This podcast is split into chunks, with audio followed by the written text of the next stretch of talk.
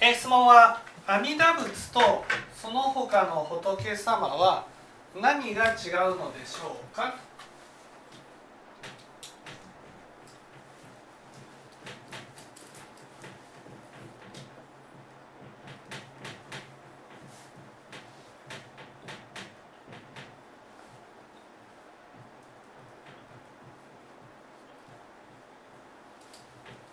ね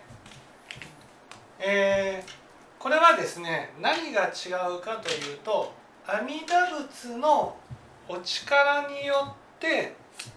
仏になった方がその他の仏様っていうことです。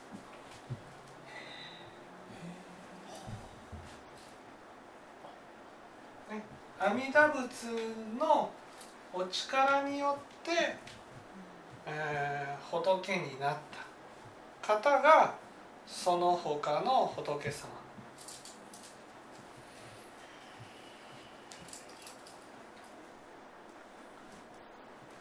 だからねその私たちは阿弥陀仏のお力を直接受けれるわけじゃないってことなんです。つまり聞いている私たちにとって唯一無二の仏様は仏法を私に伝えてくださる全知識なんで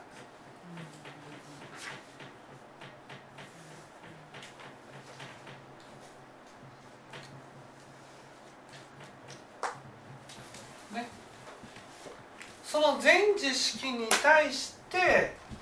ね、常に光を照らし真実を教えてくだされる方が阿弥陀仏なんです。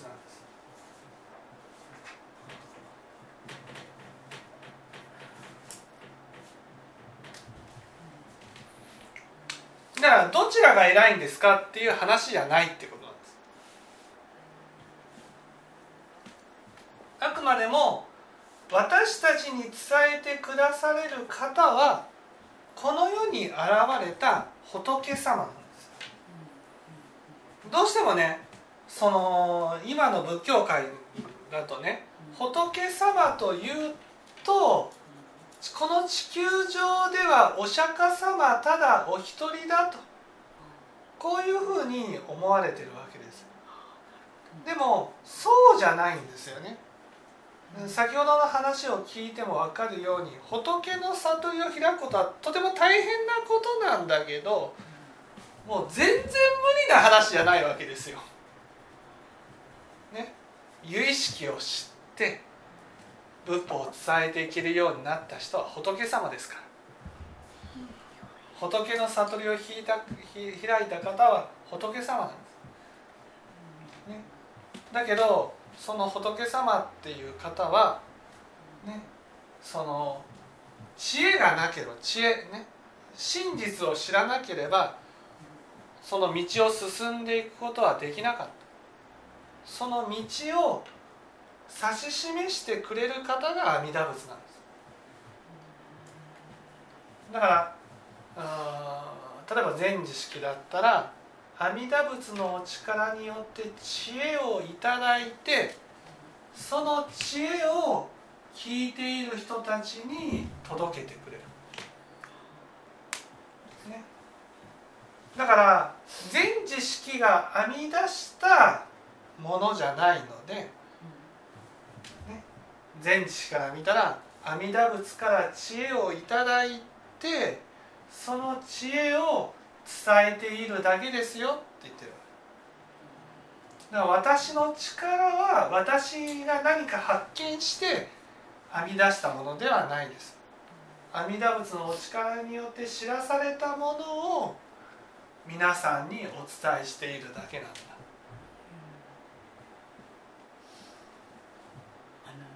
はい。政治財王物っていうのはそうするとそのはいはい。あれはあれはあれはまず阿弥陀仏と法蔵菩薩との関係が大事なんです。法蔵菩薩こここでねあの法蔵菩薩のね教お話っていうのは法蔵菩薩が阿弥陀仏になったっていうことじゃないわけです。わかりますかね？法蔵菩薩という方が現れて阿弥陀仏になっていく物語あの法蔵菩薩は全知識のことなんです。全知識がね阿弥陀仏の働きを受けてどのようにして仏になっていく阿弥陀仏になっていくかという物語が法蔵菩薩の話なんです。だからあれは昔法蔵菩薩が大変苦労されて阿弥陀仏になって私たちを救ってくださるんだ。いやー本当にね素晴らしいことだ。こんなご苦労されてっていうことじゃなくて私が阿弥陀仏のお力を受けてる。全知から教える。だから全知識という存在がいるわけね。ほう節在大仏っていうのは私に教えを伝えてくだされる方ってことです。その教えを聞いて聞いた人が法蔵菩薩となって進んでいくわけです。だから阿弥陀仏のお話なんだけどでもあれは阿弥陀仏のお話じゃなくてまあ私の話私が法蔵菩薩と同じ道を進んで人々を救っていくっていう話っていう。ことだからまあちょっと難しいことになりますけどあの教えで書いてある、ね、ものは法としての法蔵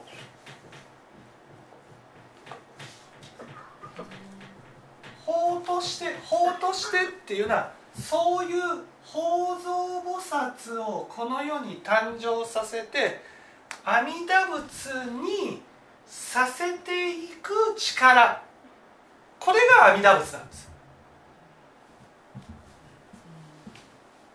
ね、教えとして法としての存在が阿弥陀仏なんです。だから阿弥陀仏何ですかって言ったらあの法蔵菩薩の話がね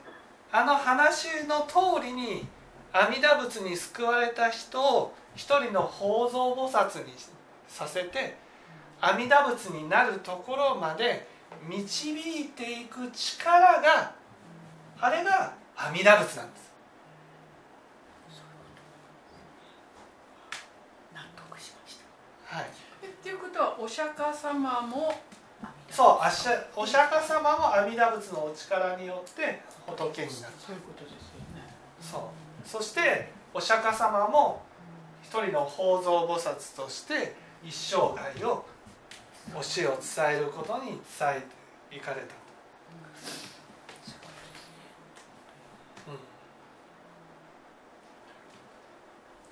うん。ね、だからその法法蔵によって実際の人が法蔵菩薩になってあの法蔵菩薩の物語の通りにね願を垂れて仏法を伝えていくようになる。これを、ね、任法蔵っていう。法法蔵に対して任法蔵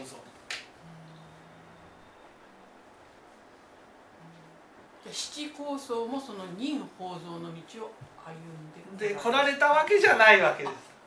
あじゃない。七高僧方はこの法法蔵の働きが直接この人に届くと思ってたんです。もう一度。いいですか、えその七高僧方っていうのはね七高僧方っていうのはこの阿弥陀仏に救われた人だからね。この人たちも共に阿弥陀仏に救われると思っておられたわけです。ああはいはい。ああ一緒にねあそう任法蔵っていうことはね。だからあのうん昇進下の最後のね同発。ね。自習。ううん同族。か同族。自習。愚道心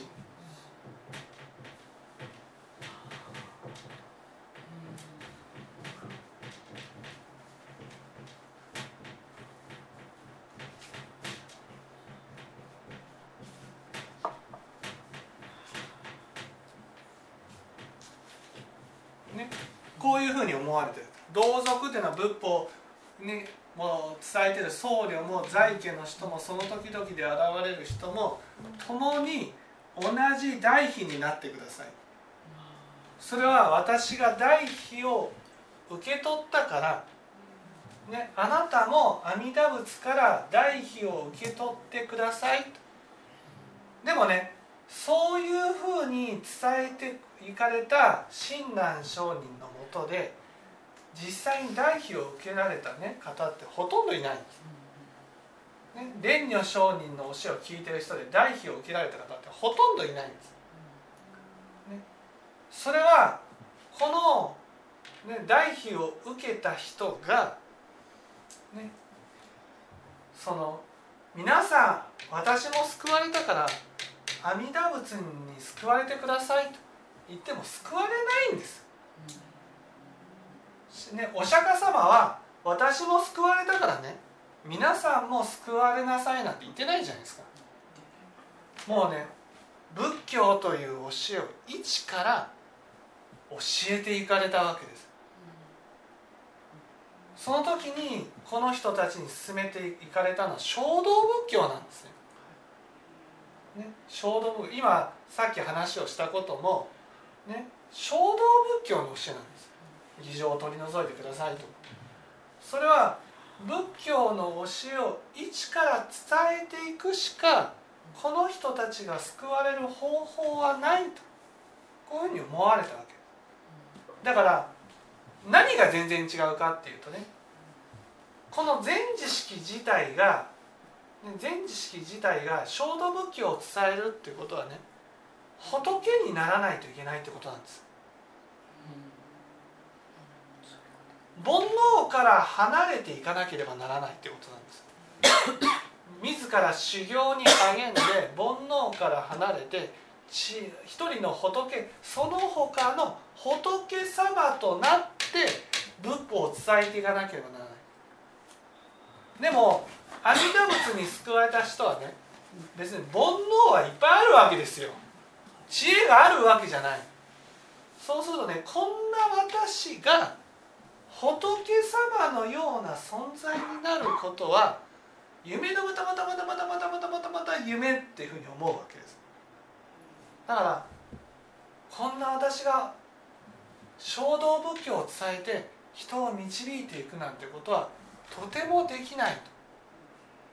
それだけの知恵もないし悟りを開いているわけでもない。だからどうしてもね私が頑張るんじゃなくて阿弥陀様に頑張ってもらって救われてほしいっていうふうに思っちゃうんです。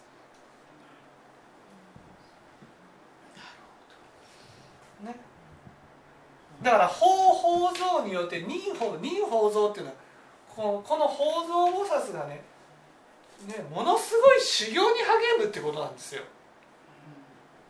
修行に励んで悟りを開いていくわけですよ自らでその悟ったことを語っていくわけですよ。でもそんなことねとてもできないってみんなね過去の前知識型は思われたわけです。それで皆さん私が救われたように阿弥陀様はこんな尊い方だからあなたも救われるから。だからあなたも阿弥陀様に救われてくださいね。っていうふうに勧められたわけです。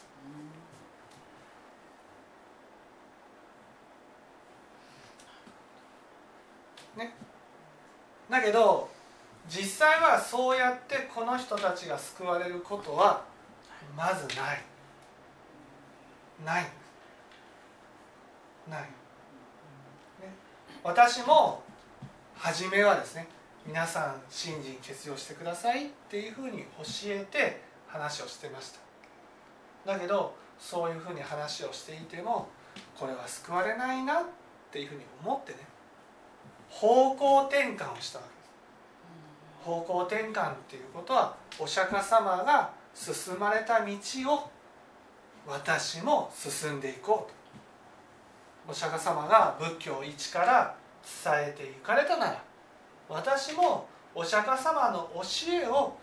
手垢をつけずにそのままお伝えしていこうと。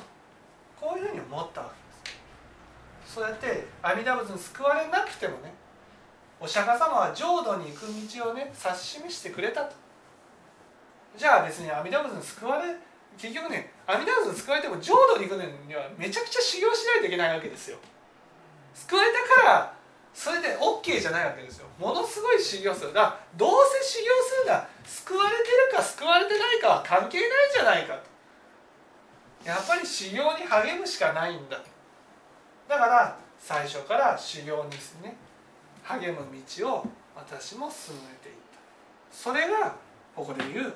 方法あ人法像の道なわけ。でも過去の前知識方はいや自分には修行は無理だと。こういうふうにねどっかで思われたんだと思うんですね。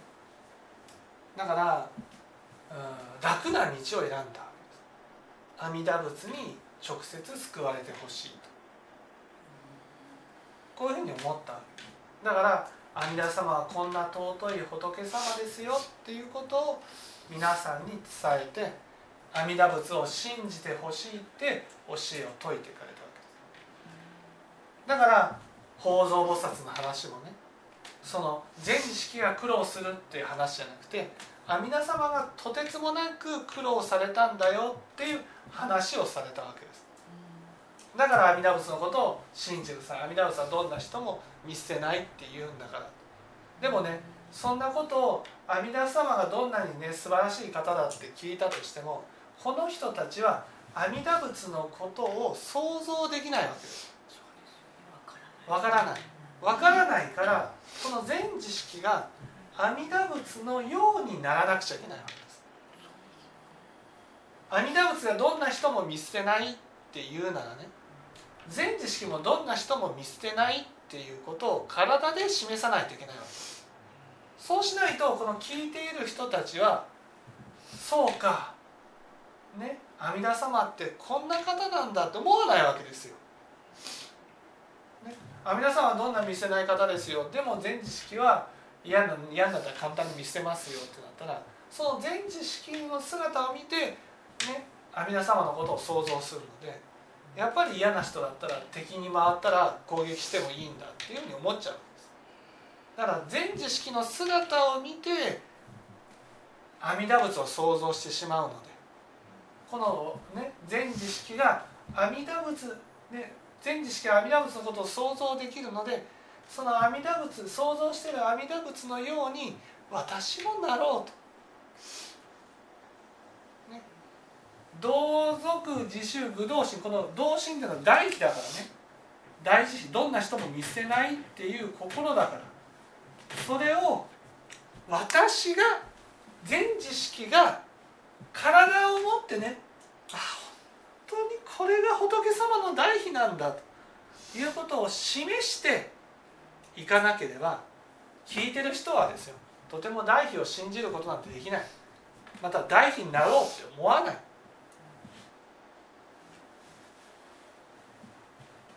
ましてやねその全知識が大悲をいただいたかもしれないけどね。この人たちは頂いてるわけじゃないから自分の心を大悲にしていかなくちゃいけない。全知自身がね大悲の心になろうとしていかなければね当然この人たちもね大悲になろうと思わないし大悲そうなれない。だから一生涯を棒に振ってしまうということになるわけです。だからここは法法像ね法法像から任法像に過去の前知方がなっているわけではなくてそのこのすごい大きな変換があるわけですよ。ね、だってね救われた時はね煩悩具足で救われますから。煩悩いっぱいで救われるから。そんな私が仏もううぬぼれの土天井じゃなきゃ言えないわけですよ。仏になれるなんて。夢にも思わないわけです。ね、それがこの人たちにね仏法を伝えていくためには私が仏様のねようにならなくちゃ仏様のような心にならなければ伝えることはできないと。こういうふうに覚悟を決めてねもう不可能に近い道を進んでいかなければできないんです。でも不可能に近い道だけど方法像の働きがあるから人間では普通到達できない道を到達することができる。それが信心の働きなんです。だから不可能への挑戦をしてその不可能を可能にしてくれる力が阿弥陀仏の力なんです。だから今こうやって普通に文法を伝えてね。ね何聞かれても全部ねこう答えてね、その奥の奥まで話ができるようになったのはそれだけの道のりを通ってきたからであってね。その道のりを通,、ね、通らせていただく力が阿弥陀仏にはあったと。こんな私がお釈迦様と同じ道を進む進むことができたのも阿弥陀仏がおられたからなんだから阿弥陀仏は素晴らしい。でもこう聞いてる人たちにとって唯一絶対の仏様は全知識なんです。阿弥陀仏って言っても分かんないから、ね、だから阿弥陀仏を信じてくださいってお仏壇に手を合わせたとしてもねご名号を握りしめたとしても阿弥陀仏のことなんて分からない。だから全知識があの、ね、仏様となってゆくゆく阿弥陀仏となって伝えていかなければこの人たちは救われないんです。こういうふうに覚悟が決まるのに時間がありました。私も。でみんな大体避けていくじゃないですか、はい。そこを通りたくない。そこを通りたくない。そうそうです。そう。でも本当に救われていただいて幸せになっていただきたいと思ったらこれしかないわけです。そう。避けていくんです通の人は避けていく。もう絶対できないと思うから、ね、不可能への挑戦なんです。でもその不可能へ挑戦してでもやっていかなければならない。まあ僕も若かったからね。時間がたっぷりあったしこれでは救われないと思ったから。この阿弥陀仏に直接救われるっていう道ではね。まず救われないだろうなっていうことは分かったのでやるしかない。もう一人も救われないであろう道を進むね。可能性をかけて進むよりはたとえ不可能であったとしても一歩一歩確実に自分が成長して相手を変えていく道の方が確実だと思ってこの道を選びました。で親鸞上人がそれに気づかれたのはもうかなり晩年。親鸞上人はやっぱそうですね。晩年に気づかれたかどうかわからないけどでもやっぱり無理だと思われたんだと。思うでもこの年だからっていうのはあると思い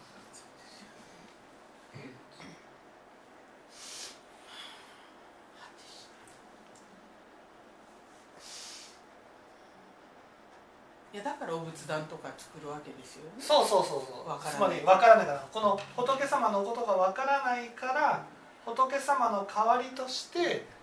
お仏壇を作るわけです。でもお仏壇にどんなに参ったとしても仏様のことが思い浮かべられるわけじゃないわけです。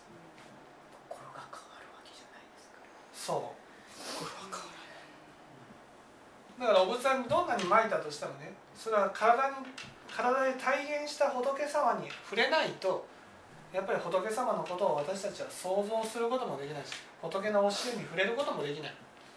やっぱり全知識で絶対必要なんです。でもその全知識が本当に法法像に人法像になることが難しい。例えば阿弥陀仏に救われた人って言ってもその救われた人がそのね私がじゃあ代費を伝えていく人になる。も果てしない修行をしてやっていくぞ。こういうふうにね覚悟が定まるっていうのは本当に稀です。過去の全知型といってもなれなかった。それぐらいねいや仏になるっていうこと自体がねもう不可能って思うわけです。煩悩から離れる。もう無理無理無理無理無理って思うんですそれをいやこれしか道がないと思って進んでいくっていうのは大変なことなんです。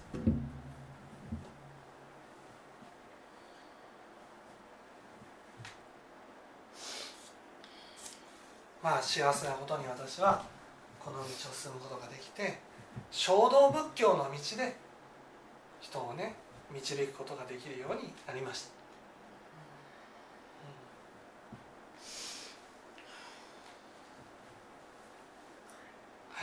うんはい分かっていただ